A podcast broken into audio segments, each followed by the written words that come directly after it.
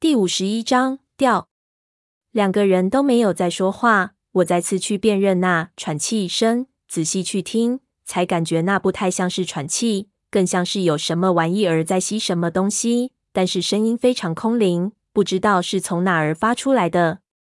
缝隙的底下一目了然，洞壁上也没有趴着什么。那声音基本上应该是在缝隙的上方。那儿铁链和条石林立，非常难以辨别。我一边反身抽出了包里的短头猎枪，一边卷出胶带，迅速把手电绑到猎枪上，对着上面反复的看，但是什么都看不到。包裹里还有冷焰火，我拔了几支，打起一支就往上甩去，打在洞壁上就摔了下来，火星四溅。这一下，小花进也不是，退也不是，冷焰火极其亮，照得我眼睛发花。空气中弥漫出了一股刺鼻的金属燃烧的味道。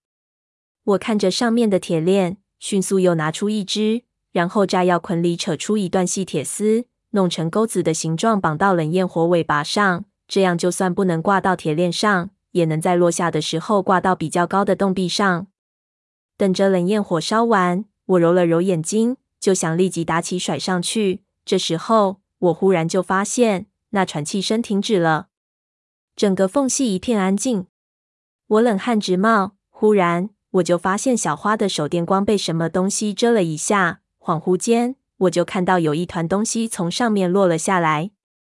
条件反射的，我把手电照了过去，就见红光一闪。我看到刚才落下的冷焰火上盘着一条血红色的东西。那东西有手腕粗细，正好奇的盯着那冷焰火看，浑身血色，红得让人眼疼。我分明就看到了一条鸡冠蛇。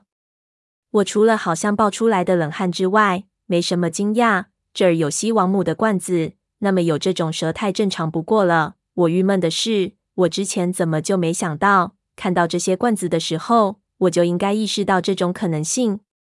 这条红色的鸡冠蛇，在我的手电注视下，基本无视我的光线。它盘绕着那只冷焰火，忽然就一下立了起来。发出了几声喘息的声音，我立即明白那是什么声音了。他一定是听到了小花的喘息声，所以开始模仿了。这种蛇总是能模仿其他生物发出的使用频率最高的声音。